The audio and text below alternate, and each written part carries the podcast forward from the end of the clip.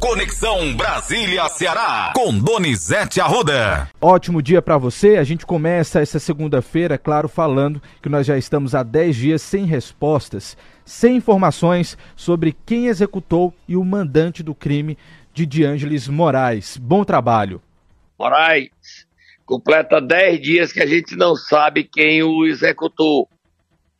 Sexta-feira foi a missa de sétimo dia, na Capela Santo Inácio. A polícia, Departamento de Homicídios, continua investigando, avançando, evoluindo, e a gente demonstrando otimismo com o que a polícia tem feito para descobrir os autores e o mandante. Mas a nossa contagem não vai parar, Matheus. Só parará quando a gente descobrir quem matou Moraes. Vira a página. Vamos ver a página, Donizete, falar sobre política, inclusive repercutindo a vinda do presidente Lula na última sexta-feira ao nosso estado. Ele esteve aqui em Fortaleza, foi até o Crato. E aí, como é que está a repercussão de tudo isso? A viagem deu problema na Bahia. Antes do presidente chegar ao Ceará, ele esteve na Bahia e lá ele chamou a Semineto, ex-prefeito, de presidente da Fundação do União Brasil, de Grampinho. Quem reagiu a essa frase, o presidente foi infeliz. Foi o deputado federal cearense Danilo Forte. Disse que isso era bullying. o Grampinho, o apelido, é porque o Semineto é pequenininho, entendeu? Sim, e sim. o Danilo disse, isso é bullying. E o presidente está precisando de apoio. E faz é afastar o partido. Mas aqui no Ceará, quando ele chegou, ele discursou bastante. Pela manhã ele esteve em escola, foi no centro de eventos, teve uma multidão recebendo ele. E à tarde ele foi para o Cariri, onde ele foi à cidade do Crato. Vamos ouvi-lo? Vamos sim, inclusive eu quero começar exatamente sobre essa relação entre o presidente e o Congresso Nacional, porque ele, no seu discurso, citou essa articulação. Então vamos ouvir. Vamos precisar de todos os deputados, de todos. Tem gente que pergunta para mim, ô Lula, quantos deputados você tem na sua base? Eu falo 513. Eu tenho 503 deputados e 81 senadores. E eles serão testados em cada votação. Cada votação você tem que conversar com todos os deputados. Nenhum deputado é obrigado a votar naquilo que o governo quer, do jeito que o governo quer. O deputado pode pensar diferente, ele pode querer fazer uma emenda, ele pode querer mudar um artigo, e nós temos que entender que isso faz parte do jogo democrático. Não é o governo, não é o Congresso que precisa do governo. Do jeito que está a Constituição brasileira, é o governo que precisa do Congresso. Por isso a relação tem que ser civilizada. Por isso nós temos que conversar. Quando você não está no governo, você tem partido, você pensa, você acha, mas quando você chega ao governo, você faz ou não faz. E aí você precisa conversar com todo mundo. Então eu tenho que conversar com quem gosta de mim e com quem não gosta de mim. Eu tenho que conversar com todo mundo para a gente poder aprovar as coisas. Tá aí, Donizete. Quis dar uma aliviada, né, o presidente? É, mas teve problema, tá, Matheus? Em, no Cariri, no Juazeiro do Norte, no aeroporto, o deputado do PL, Yuri do Paredão, é, recepcionou o presidente Lula e postou uma foto dele ao lado de Lula, do governador Elmano e do ministro e senador Camilo Santana. Essa foto gerou muitos problemas para Yuri no PL. O deputado federal cearense, colega de Yuri, André Fernandes, está pedindo a expulsão de Yuri do PL. Outro deputado que está pedindo a expulsão de Yuri é o deputado Carlos Jordi, do Rio de Janeiro. É, Rio é São Paulo. Sei que o Yuri chega essa semana com problema. Ele vai conversar com o presidente nacional do PL, Valdemar Costa Neto, para saber se ele fica ou se ele sai do PL. Agora, o Yuri foi ao aeroporto, a desculpa dele é que ele foi ao aeroporto porque O Cariri precisa de investimentos, a sua principal base precisa de dinheiro. E ele não estava ali de maneira ideológica, ele estava ali para garantir que ele cumpra as promessas dele que o elegeram deputado federal. Esse discurso é do Yuri. O PL não aceita. Pelo menos os deputados. André Fernandes não aceita. Quer que ele seja oposição dura a Lula. Mas tá aí o impasse, tá aí a polêmica, tá aí a confusão. Vamos ouvir mais Lula falando, Matheus. Vamos lá. O Eumano vai ser a primeira experiência do PT no Ceará a governar como presidente do PT. Ele não teve comigo, mas você vai perceber que o governo federal não faltará ao povo do Ceará. Não faltará. Pode ficar certo que você será tratado sabe, da mesma forma que eu tratei o Ciro Gomes quando fui presidente. Porque eu não olho a cara do governador, eu não olho o partido, eu olho a necessidade do povo. E é por isso que o Ceará será bem tratado, porque o Ceará me trata muito bem e eu sou amplamente responsável com aquilo que eu assumi de compromisso com vocês. Olha aí, Donizete. Matheus, o presidente cometeu uma falha aí. A Dilma foi eleita presidente e governou com o Camilo, que era do PT. Hum. Então não foi o primeiro presidente com o primeiro governador do PT, não. Foi o segundo. Sim. O primeiro presidente foi a presidente Dilma e o governador do PT com o presidente do PT foi Camilo Santana com Dilma. Aí foi um ato falho. Vamos criticar o presidente por isso, não. Foi um ato falho. Mas ele quis agradar para mostrar que vai ajudar o Ceará. Prometeu voltar ao Ceará no mês de junho ou julho. Junho é o próximo mês, tá aí. Vamos dizer que ele vinha final de junho, início de julho, que ele volta aqui. Que ele seja bem-vindo e traga benefícios para o povo cearense, Matheus. Vamos lá ouvir. Só para terminar, Matheus, vira a página aí. Sim, eu ia pedir para a gente ouvir também o ministro da Educação, Camilo Santana. Ele falou no evento, a gente Dá tem um tempo, trechinho. Matheus, vamos ouvir. Dá, vamos ouvir, vamos ouvir um trechinho. Que é a maior liderança do Cariri. O governo federal, através do MEC, vai colocar, disponibilizar 4 bilhões de reais para induzir essa política de tempo integral em todo o Brasil. Nós já temos apenas 15% das escolas. E o prefeito, o governador, a secretária, o secretário vai poder fazer o seu plano. Se ele quer a matrícula na creche, se ele quer no ensino fundamental, se ele quer no ensino médio. E o MEC vai apoiar tecnicamente e vai apoiar financeiramente essa política tão importante. Quatro CPIs vão começar no Congresso Nacional já nesta semana. Eu queria que você falasse para os nossos ouvintes quais são essas CPIs e qual o problema que elas podem causar para o governo federal ato, ato antidemocrático, CPI da, das apostas, CPI das americanas e CPI do MST. E os políticos no Congresso estão apavorados com a repercussão da CPI das apostas, que vai ganhar todas as atenções. São 55 jogadores que já confessaram corrupção em apostas. Dois do Ceará, rixa de Nino. Dois jogos do Ceará, um jogo do Fortaleza, e nós estamos no centro da crise, o Ceará.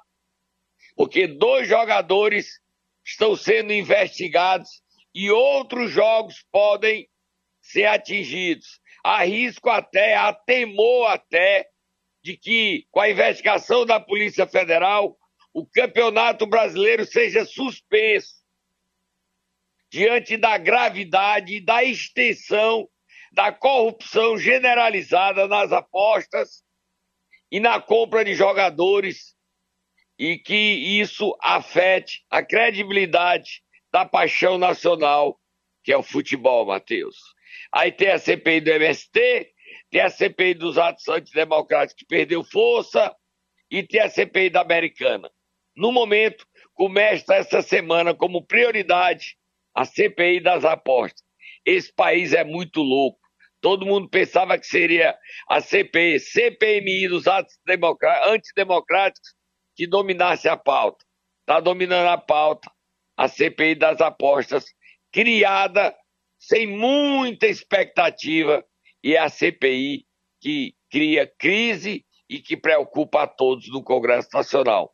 Vamos acompanhar as quatro, Matheus. Vou te dar uma rápida parada aqui, vai tomar um cafezinho, mas no próximo bloco você vem trazendo muita informação ainda aqui no Ceará News. Vamos para o rápido intervalo, voltamos já. Ceará News. Apoio Uninta, seu futuro, a melhor escolha. Acesse uninta.edu.br.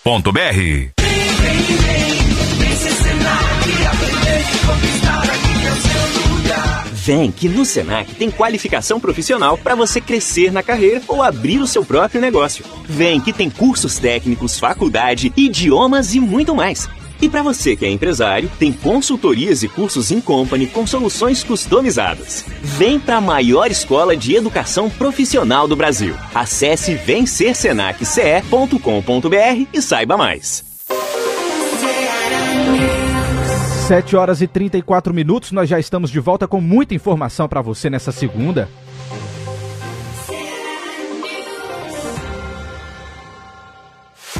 Agora no Ceará News, Momento Nero. Donizete, segunda começou bastante agitada, muita informação e eu quero saber quem é que o Tatá vai acordar hoje? O prefeito de Aracati, Bismarck Marques, hum. gastou a baba ontem para usar o Fantástico com comercial, quero morar em Aracati. Lá não tem problema nenhum, é o céu, é o céu, é o paraíso, é o paraíso. Vai, Tata, acorda Bismarck, mas compra passagem pra mim, vou de ônibus mesmo. Eu vou de ônibus para Aracati. Ô lugar bom, é Aracati.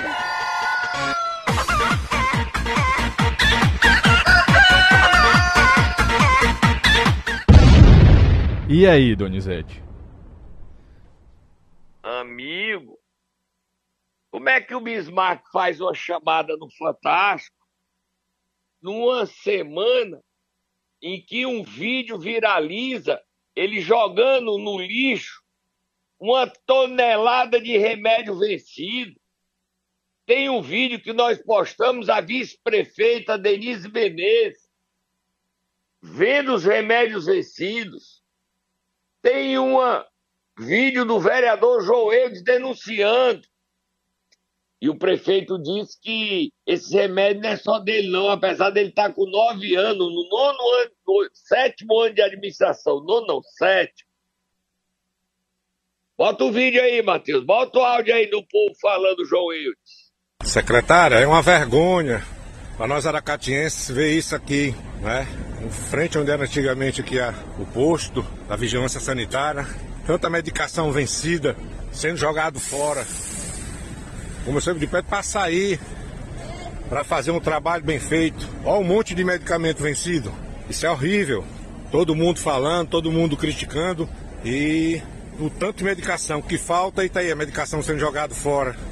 Tudo sendo vencido, tudo jogado, as baratas.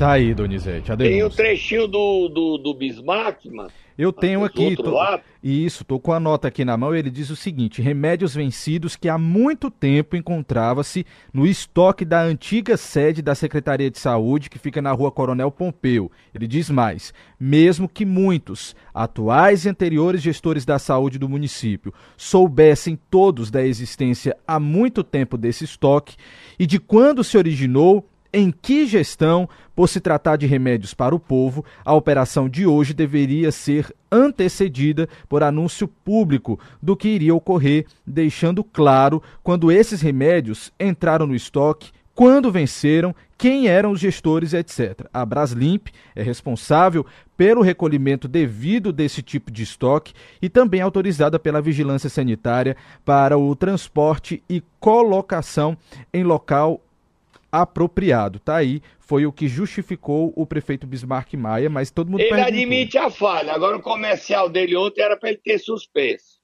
Sim. Porque a, você viu as imagens também da areninha lá de Candor Quebrado. Era o que eu ia citar. Passou, era o que eu ia citar para você. É, fotos dos nossos ouvintes, tá, Donizete? Imagens dos nossos ouvintes de uma areninha que fica em Canoa Quebrada, totalmente destruída, Donizete. Muito prejudicado mesmo o equipamento. É, faltando manutenção da prefeitura, porque o governo construiu e a prefeitura não deu manutenção. Mas o prefeito preferiu gastar dinheiro, é legítimo ele prestar contas. Agora, prestar contas, sim, com a verdade.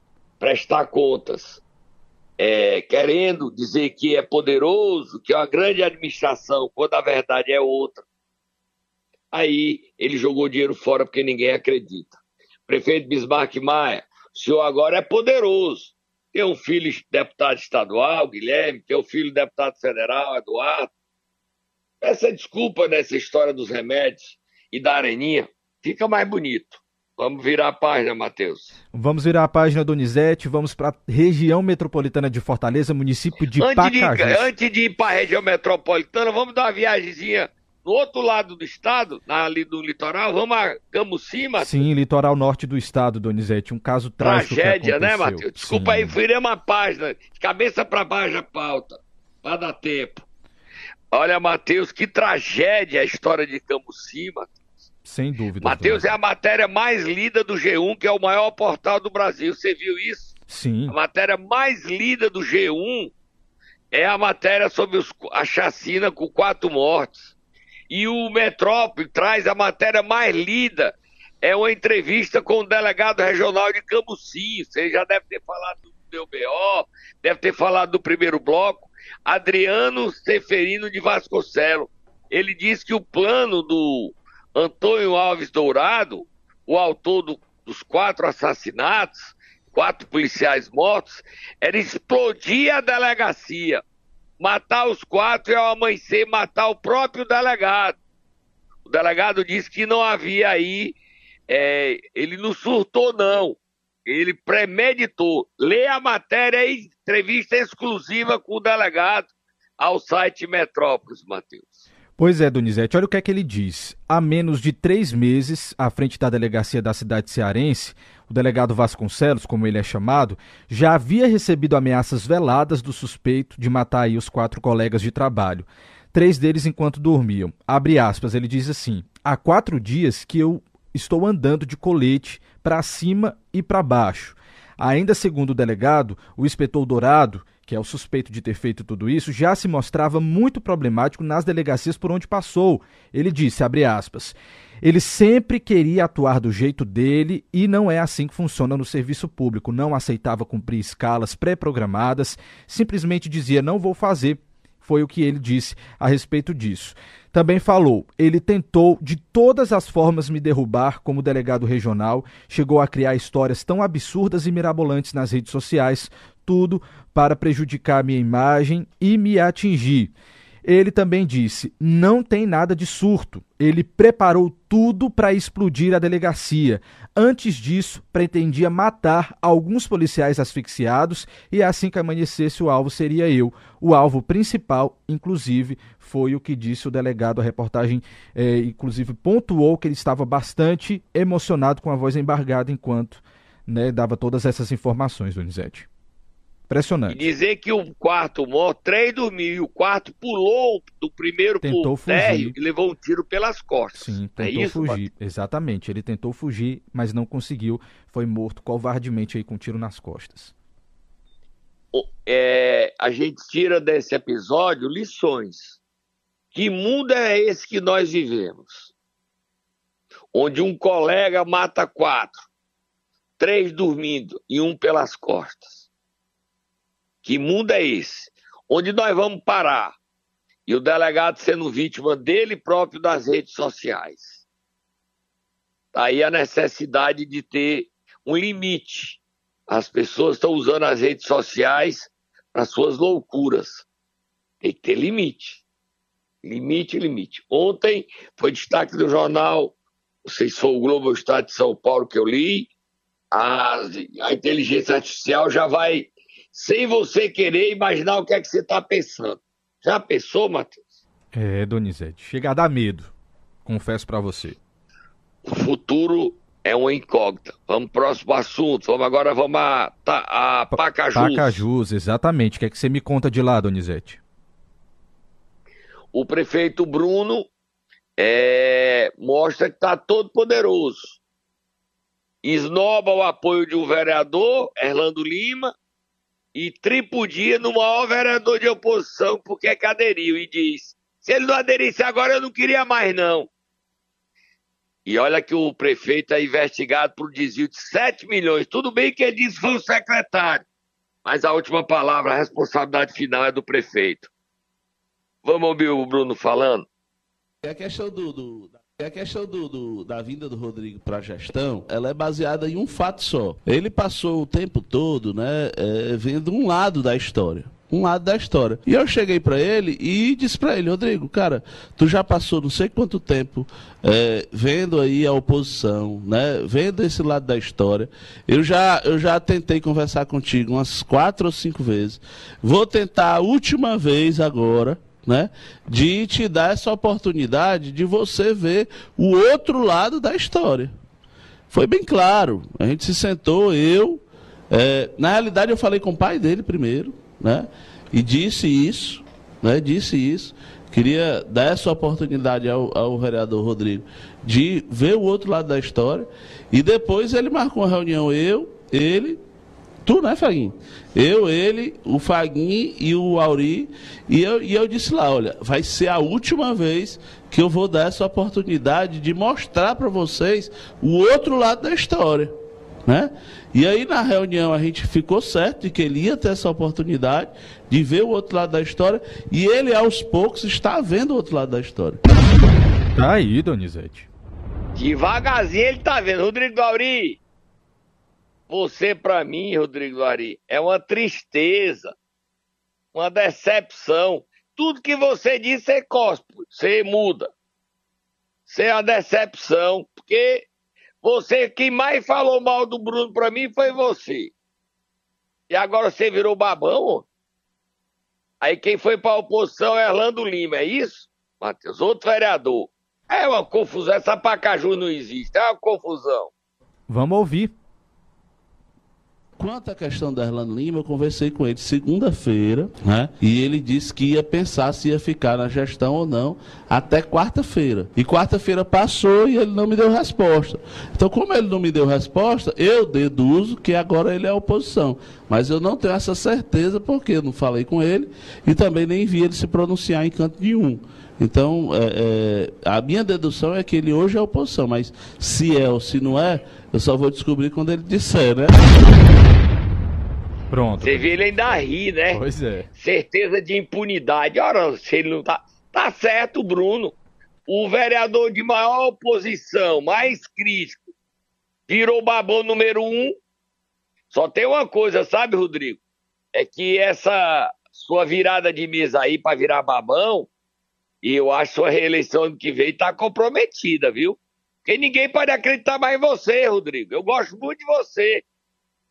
Mas não confio no que você diz, né? Você falava do Bruno, agora você virou o defensor número um dele. Nada contra você ser governo, nada das pessoas defender o Bruno, não, é do jogo. Agora, você, Rodrigo, você não podia, não. Pegou mal. Vira a página, Matheus. Vamos lá para outra confusão, Donizete. Luiziane Lins se defendeu após as falas de Cid Gomes sobre as eleições aqui em Fortaleza. Ixi, Donizete, ixi. Ela não se defendeu, não, Matheus. Ela atacou. É, Use o verbo lá. certo. Você está conciliando. Da Ela paz. Donizete. reagiu. Ela retrucou. Ela deu no Cid Gomes e mandou um recado para ele. Se meta no PT, não, Cid Gomes. Aqui não tem vaga para você, não. Vá pro seu PDT que tem confusão demais. Seu irmão já esculhambou o Lula na sexta-feira, depois de passar 100 dias calado, quando abriu o bico foi para esculhambar o Lula. Vamos ouvir a Loura e ouvir o Ciro. Ouvir a Loura e ouvir o Ciro. Não me cabe ficar fazendo é, interferência, dizendo que o partido A tem que ter candidato B, que o partido C tem que ter candidato D. Eu acho que assim, que é, eu, eu quero cuidar do meu partido, eu quero cuidar do PT. Então é esse debate que eu vou fazer dentro do PT. Agora vamos ouvir o Ciro Gomes falando do presidente Lula. Eu fui governador, cara. Tu acha o quê? Que não tem deputado corrupto no Ceará? Vai ver se eu estou envolvido em algum escândalo. Vai ver se eu financiei deputado, se eu empoderei deputado. Nós fizemos o oposto.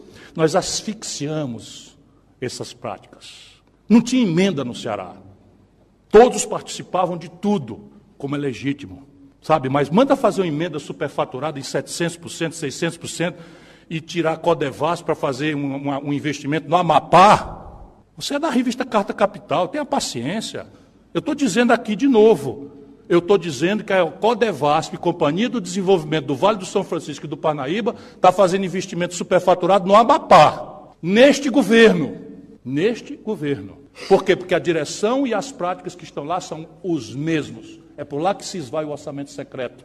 E como é que nós vamos fazer? Deu certo isso? É uma pergunta simples. Caramba, o Lula foi parar na cadeia. Será possível que não aprendemos nada? E não fica assim. O Bolsonaro fazia o orçamento secreto e isso era uma abominação. O Lula fazer é pragmatismo político. Onde nós, o que, é que nós estamos ensinando para o jovem brasileiro? Eita, Donizete Arruda. E mais, solta Moab, fogo no turno, Moab, fogo no turno, Moab, fogo no turno. Ei, Ciro Gomes, escuta aqui. A Assembleia não tinha orçamento secreto, não. Quem criou foi o Cid. Foi no governo do Cid que foi criada a emenda para deputado estadual ter direito a dinheiro. Até então não tinha, não, Ciro. Quem criou foi sua família. Foi a oligarquia Ferreira Gomes. Foi o senhor, não. Foi seu irmão Cid Gomes. Até o Cid não tinha emenda, não. Você esqueceu desse detalhe? o povo vai se lembrar. Rapaz, é bom atirar pedra, viu? É bom. É bom demais. Eu morro de medo de atirar pedra. Porque o Ciro escolheu ainda mais o Lula. Olha, essa entrevista dele não é entrevista, não. Foi uma palestra na Universidade de Lisboa na sexta-feira em Portugal. Sim. E ele escolheu e foi destaque no Brasil inteiro. Estava calado desde as eleições. Desde o primeiro turno o Ciro estava calado. Donizete, ele ainda falou se pode ou não ser candidato ainda. Vamos ouvir? É rapidinho o trecho. Vamos ouvir. Alguma coisa está errada comigo. Não é com o povo. Não, não, não, não, não, não, não. Eu, eu não sou o Bolsonaro nem o Lula que considera o povo um objeto. Por quê? Porque eu dei ao povo brasileiro o meu viver. Então eu acho outro caminho, que eu vou morrer militando. Eu vou achar outro caminho, não sei. Mas eu vou achar outro caminho. Eu já estou agarrado num livro. Tudo isso que eu estou explicando aqui, eu estou aprofundando. Percebe? Porque tem até um pensar sobre as coisas da Europa, essa coisa do neoliberalismo, a origem aqui, e a sua influência, e a sua impossibilidade de prática, e o colapso da política, a mediocrização da liderança europeia, que é uma tragédia para a humanidade, a deserção do intelectual europeu de formular. Eu, tô, eu vou ficar militando, mas candidato, nesse momento, eu não gostaria mais de ser, não. E aí? Então, ele não é mais candidato, então o Cid Gomes tem a vaga de senador, ele não quer disputar mais um mandato de presidente, mas toda eleição ele diz isso, de uma eleição para outra. Chega pois a hora, é. ele é candidato. Pois é. Né? Aí outra coisa a dizer, o Ciro deve continuar na política. Ele vai defender a, a reeleição do prefeito Zé Sato, que está doente, mano. Nem foi para a festa do Lula, porque está com a gripe forte. Vamos ver o que é que vai dar. Vamos lá, terminou o nosso tempo, tá, Donizete? Tá bom, amigo. Até amanhã. Amanhã, volta. amanhã você volta com mais informações aqui na Conexão Brasília Ceará e também no Momento Nero.